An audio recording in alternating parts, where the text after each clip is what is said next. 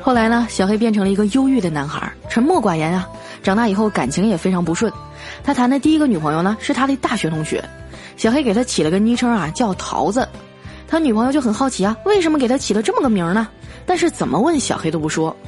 直到有一天酒后吐真言呀，小黑说：“我我从小就对桃过敏，每次我看见你的时候，我都觉得心里痒痒啊。”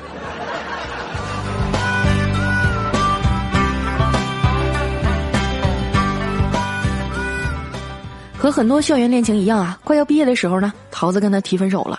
小黑很崩溃的问：“为什么呀？好端端的怎么就提出分手了呢？”桃子说：“因为你不够勇敢，也不够聪明。”小黑说：“我不够勇敢。那次咱们一帮同学去划船，船翻了，是谁冲过去救的你啊？”那桃子说：“那那你也是有勇无谋。”小黑冷笑了一声说：“我有勇无谋？那你觉得好端端的船为什么会翻呢？”我永远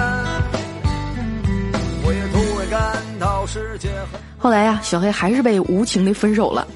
前阵子呢，桃子结婚了，小黑找到我，严肃的说：“佳琪，咱俩是不是好哥们儿？”我说：“是啊。”他说：“我喜欢了好几年的女人要跟别人结婚了，我决定给他们点颜色看看。佳琪，你帮不帮我？”我说：“这我肯定帮啊，你说吧，你打算怎么做？”小黑说：“那你借我八百块钱包个红包呗。”